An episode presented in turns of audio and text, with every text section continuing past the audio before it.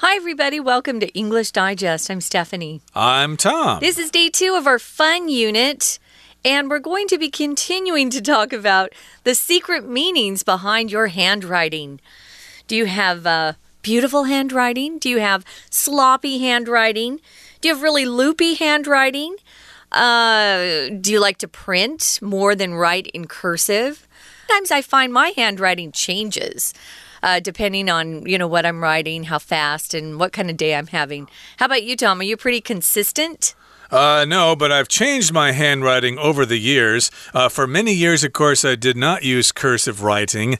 And then later, I think I read an article somewhere that said cursive handwriting was disappearing. And I thought, hmm, cursive handwriting, I ought to give that a try. You always wrote, wrote in print letters, really? Uh, well, after school, I did. Huh, yeah. But uh, then uh, about 10 years ago or so, I started writing more in cursive writing. Interesting. Because it uh, can be faster and it can be more beautiful, but uh, that's what we call penmanship, uh, how well you write letters by hand. But uh, we're going beyond that and talking about graphology, and that's when you actually look at a person's handwriting to determine their personality or their personality traits. And we're going to continue talking about that, but so, uh, first we're going to read through day two of our lesson.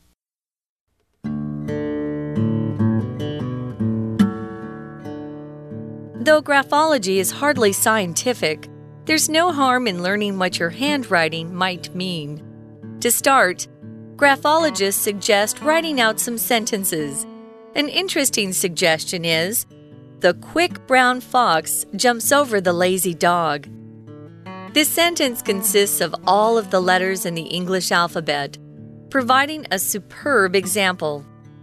Don't force your handwriting or attempt to write more neatly than usual. To get the best results, your handwriting should be natural. First, evaluate the size of your handwriting. Larger letters could indicate that you're hoping to stand out and be acknowledged for something, while smaller letters might mean that you concentrate well on tasks and tend to be cautious. Instead of seeking attention, you'd rather avoid the spotlight. Next, compare the spacing between the letters. If there's very little space between them, it could mean that you're logical and you strive for perfection. On the other hand, if you've left some space between the letters, you might have a more relaxed outlook. Now, consider your handwriting slant. Do your letters lean to the left or right? Left leaning handwriting is another sign of modesty while more accessible, extroverted people might write with a right leaning slant. If there is no slant, you might make your decisions based on logic instead of emotion. The most important letter to consider is the lowercase i. The dot above the i is called a tittle, and where you place it could have different meaning. If the tittle is directly above the i, you might value loyalty and devotion, whereas a tittle to the left of the i shows a lack of spontaneity. If you've written the tittle high and free of the i, you might be a person who has great imagination. Now that you know a little more about graphology, what's your take? Does it sound like nonsense? Or are you interested in learning more? Try it on your friends and see how accurate the results are.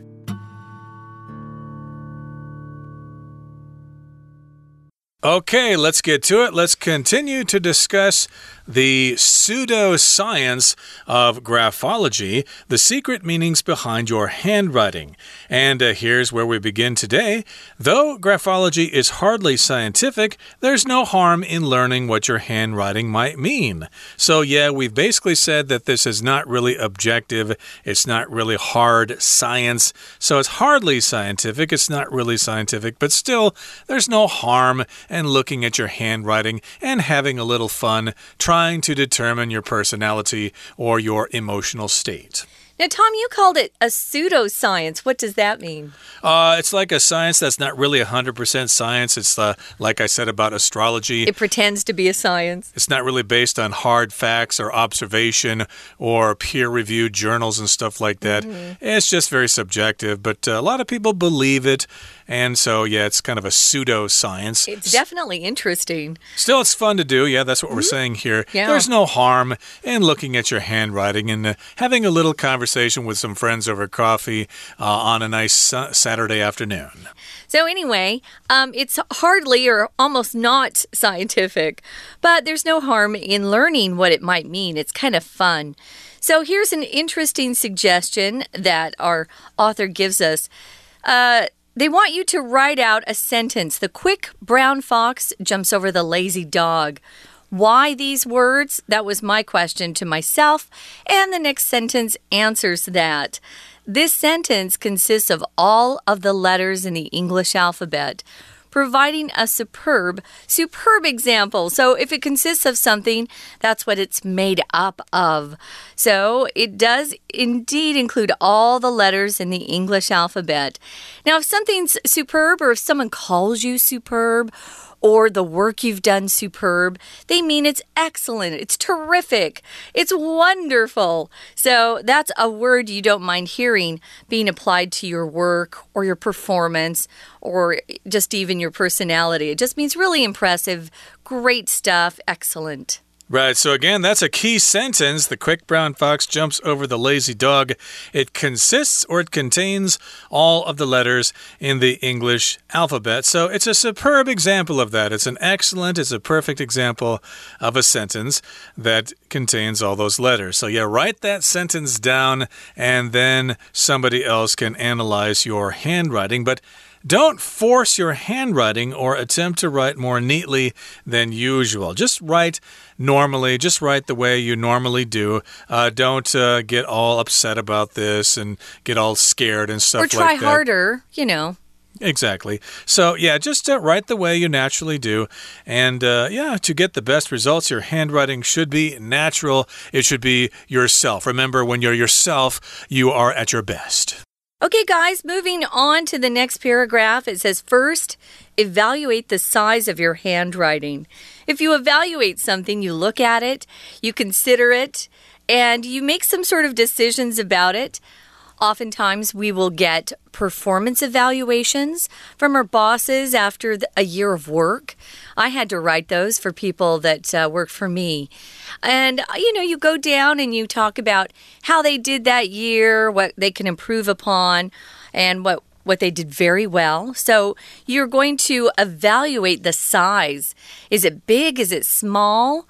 Some people have really big handwriting, and other people have tiny uh, handwriting where the letters are really small. So, larger letters could indicate or show that you're hoping to stand out and be acknowledged for something. If you want to stand out, it means you want people to notice you. And to be acknowledged is for people to say, yeah, Sally's really good at this, or Johnny's really talented in this uh, this area that we're talking about. So smaller smaller letters, of course, would be the opposite, right? It might mean that you concentrate well on tasks. If you concentrate, you focus on something, and you don't let other things interrupt you or disturb you. If you have good concentration, that's the noun form, you probably do very well in school. Nowadays, it seems like it's very hard for kids to concentrate for long periods of time because they're used to playing video games or watching short videos, which has shortened their attention span or how long they can focus on something. Right. So again, if you write small, that means you're better at concentration. You concentrate well on tasks and you tend to be cautious. You tend to be careful. And instead of seeking attention, you'd rather avoid the spotlight. That, of course, is a bright light that is used uh, to indicate some kind of activity is going on. It's usually shining up into the clouds. On stage. We use it in plays a lot, Tom. And on stage, yes. Uh, you see them outside sometimes shining in the clouds, and then inside on the stage to, you know, spotlight the uh, lead singer or something like the that. The lead, yeah. So, yeah, if you uh, avoid the spotlight, you just don't want to have all the attention. Yeah. This would be somebody who is uh, more shy, perhaps or just, you know, uh, like we learned in the, the past program, they like to keep to themselves. They don't like a lot of attention, which uh, is understandable. I know a friend who has very small handwriting, and I would say that this actually uh, kind of corresponds with her personality. She's quite. Um, she's quiet. She's not as loud and noisy as some of my other friends. But yeah, it's very interesting. She does have very small letters uh, when she writes notes and letters to me. So yeah, maybe this has some validity or you know, there's sometimes it's uh, quite interesting to see if what they've discovered matches up with what you've seen in real life. Okay, guys, before we move on to the third paragraph, we're going to take a few minutes, listen to our Chinese teacher, who will, of course, explain even more, and then we'll be back. 听众朋友，大家好，我是安娜。我们昨天带大家谈到了一个 graphology 笔迹学，是不是很想要实测看看到底自己的笔迹是什么样的个性呢？你的 personality 如何呢？好，不过在第一段啊，还有两个重点要特别提一下。 第一段在第一句当中，前面第四个单字有一个 hardly，hardly 它是一个副词啦，就是几乎不在英文当中是被。这个当成是一种否定字，所以英文的否定字并不是只有 not 或者是 no。到了高中英文的时候呢，否定字除了 hardly 几乎不之外，还有另外两个也很常出现，一个叫做 barely b a r e l y，另外一个是 rarely r a r e l y。这三个副词呢，都蛮常出现在文章或者是选项里，都是否定字哦。好，那么第二个重点呢，就在于同样第一段第四句的地方，它其实是一个分词构句，因为句子原来有两个动词，第一个动词是 consist of，包含有什么什么；第二个动词是 provide，提供了一个绝佳的例子。这个提供本来应该用动词的 and and 做连结，不过在这里呢，既然包含了什么什么，又提供了如何如何，其实在讲同一件事嘛，所以 and 会省略。然后动词变成动词 ing，这个叫做分词构句。好，接下来我们要好好来分析一下哦。首先呢，你先看一下你的 size，在第二段第一句这个主题句就出现了关键字，你的 handwriting 它的 size 大小如何呢？而比较大如何如何？它，比较小又如何如何？在这篇文章当中会出现三次这个然而表示对比对照的一个连接词，所以我们在第二段第二句的地方，我们看一下逗点之后有一个 while，while 就表示了对比对照，在这里不是 when 哦，而是然而另外一种情况如何如何。如果你的字比较大的话呢，可能你在某一件事情上想要 stand out 脱颖而出啦，或者想要获得认可。be acknowledged。那么字如果比较小，while smaller letters，那就是比较谨慎的意思。那么不过呢，其实你的字如果比较小，也是这个可以表现出来你是不喜欢变成大家的 spotlight 专注的焦点。We're going to take a quick break. Stay tuned. We'll be right back.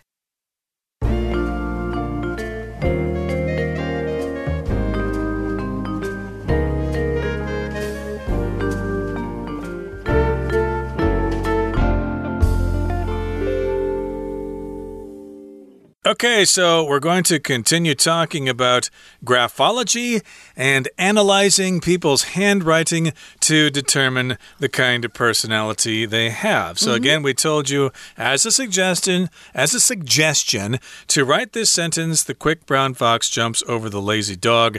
And again, that sentence consists of all 26 letters of the English alphabet and then you can evaluate your writing. Do you write large? Do you write small? If you write large, it means maybe you have an outgoing personality, and if you write small, then maybe you concentrate well on tasks and you're cautious and you are kind of shy and you avoid the spotlight. Now, next, this is what you want to do Compare the spacing between the letters. So you write one letter like uh, the, T H E, the, mm -hmm. and then, yeah, what's the space between the T and the H? Is it a big space? Is it a small space? Are the letters kind of scrunched together or are they clearly defined? Yeah, the spacing between the, the letters in one word. So if there's very little space between them, it could mean, it doesn't definitely mean this, but it could mean that you're logical and you strive for perfection. If you are logical, you're the kind of person that looks at things and looks at the facts and you make decisions based on what seems to be reasonable and sensible to you. Uh, you try to make your decisions also based on ideas that are connected.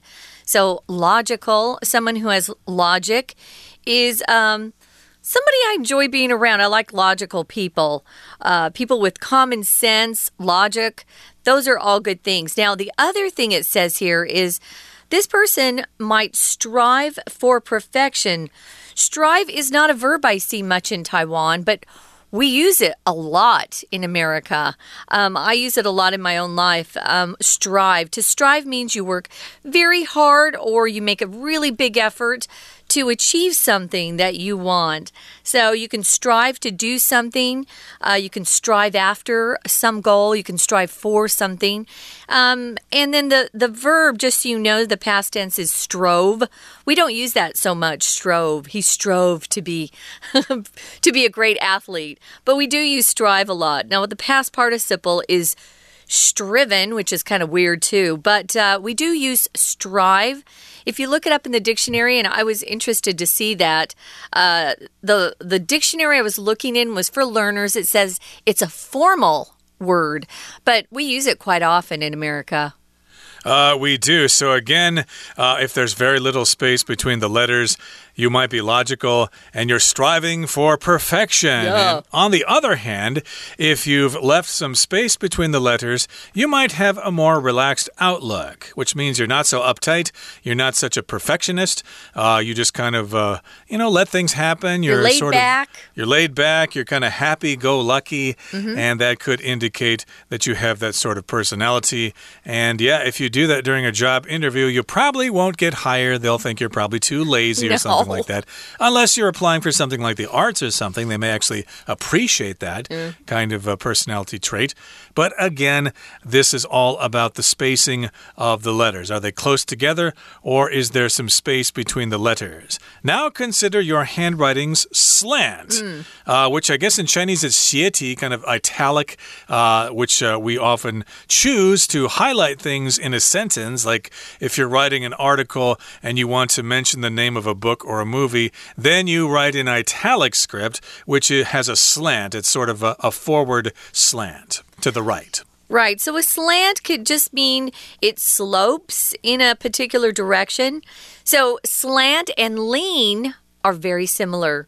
And we looked at lean in uh, the earlier program. So, yeah, if it slants in one direction or another, um, you might make decisions based on logic if there's no slant at all. Um, this is a person who makes decisions based on facts, logic, instead of emotion. And supposedly, their handwriting wouldn't lean to the left or lean to the right. You could also say slant to the left or slant to the right. Now, the most important letter to consider is the lowercase i. I bet you guys can guess why. It's because of that little dot above the I that we have to make when we write a lowercase i.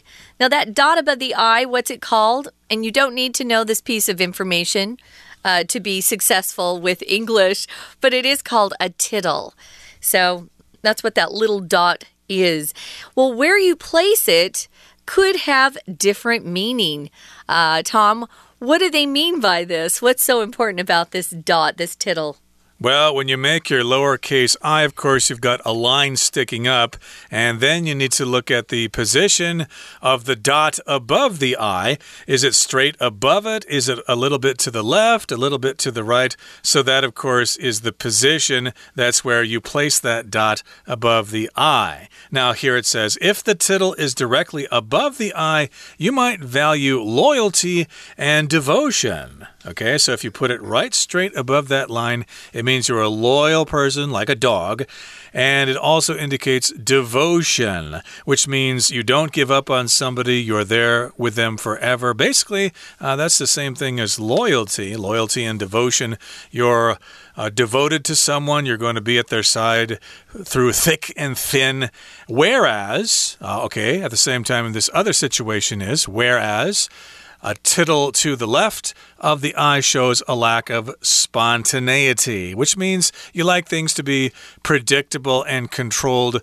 You don't really have a lot of fun when you go out, you just kind of stick to the program. Yeah, I wanted to mention devotion is also uh, very closely related to dedication. You can have a lot of devotion to a person, but you can also have a lot of devotion for your work, your job, uh, dedication to your work.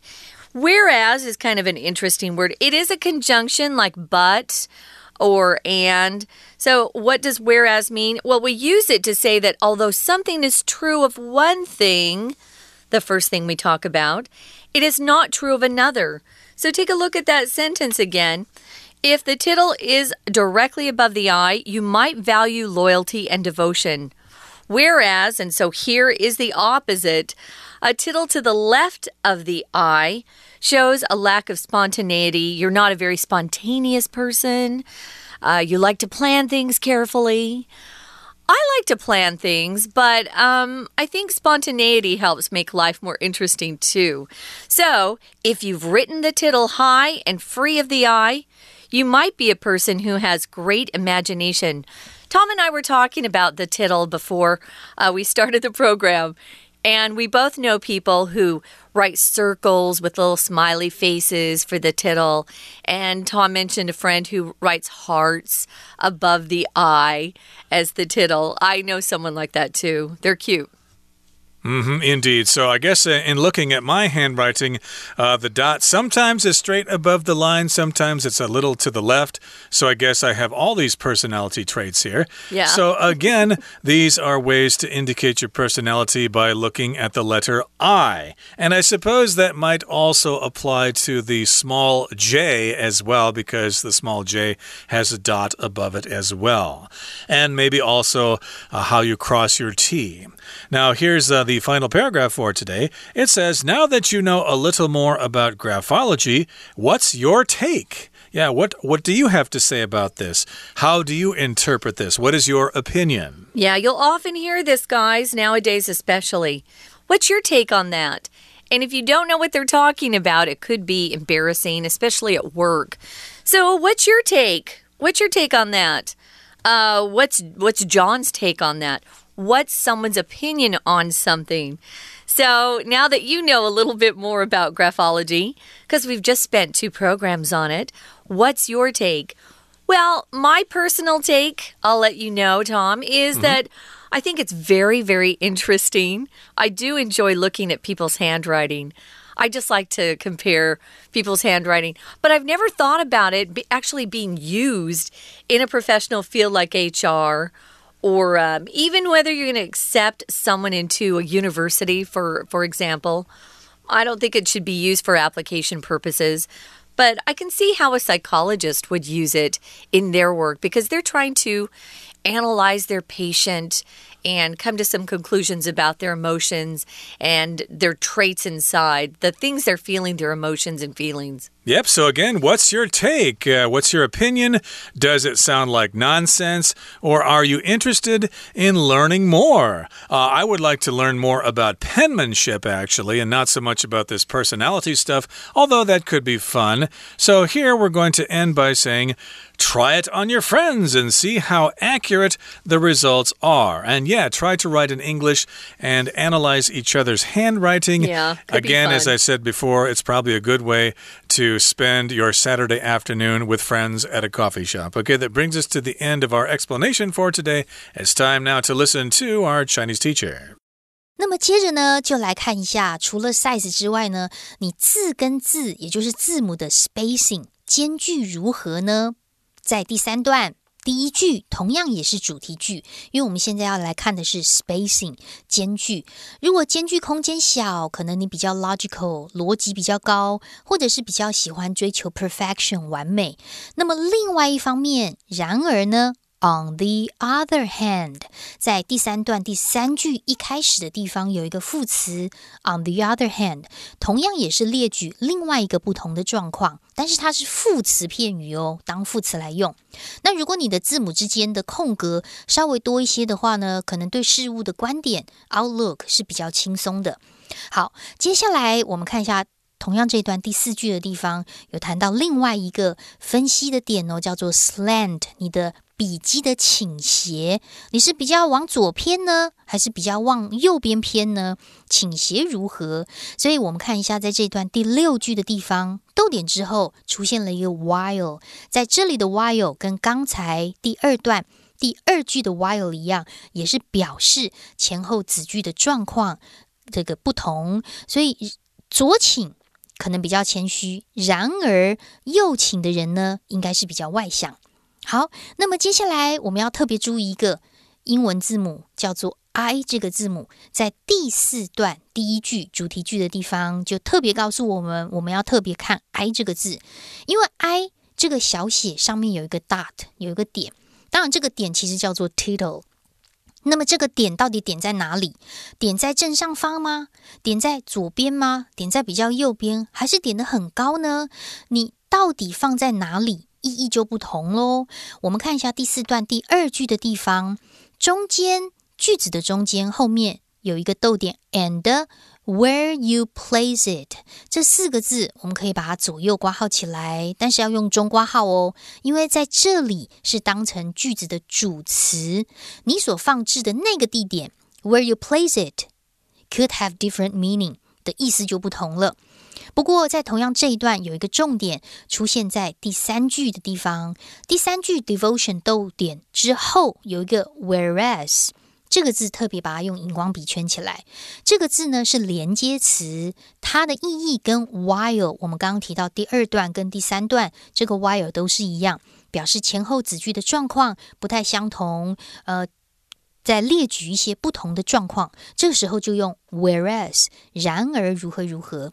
不过，同样这一段最后一句，也就是第四句的地方，有一个限定用法的关系子句哦。先行词是 a person，关系子句从 who 一直到句尾的地方。好，所以现在我们对 graphology 笔记学有更多的了解，或许可以找朋友或者是同学一起来测看看哦。我们就可以利用第一段的这一句。The quick brown fox jumps over the lazy dog。帮他分析一下个性如何。以上是我们今天的内容，我是安娜，我们下次见。That's it for today, guys. We sure hope you had some fun learning about graphology.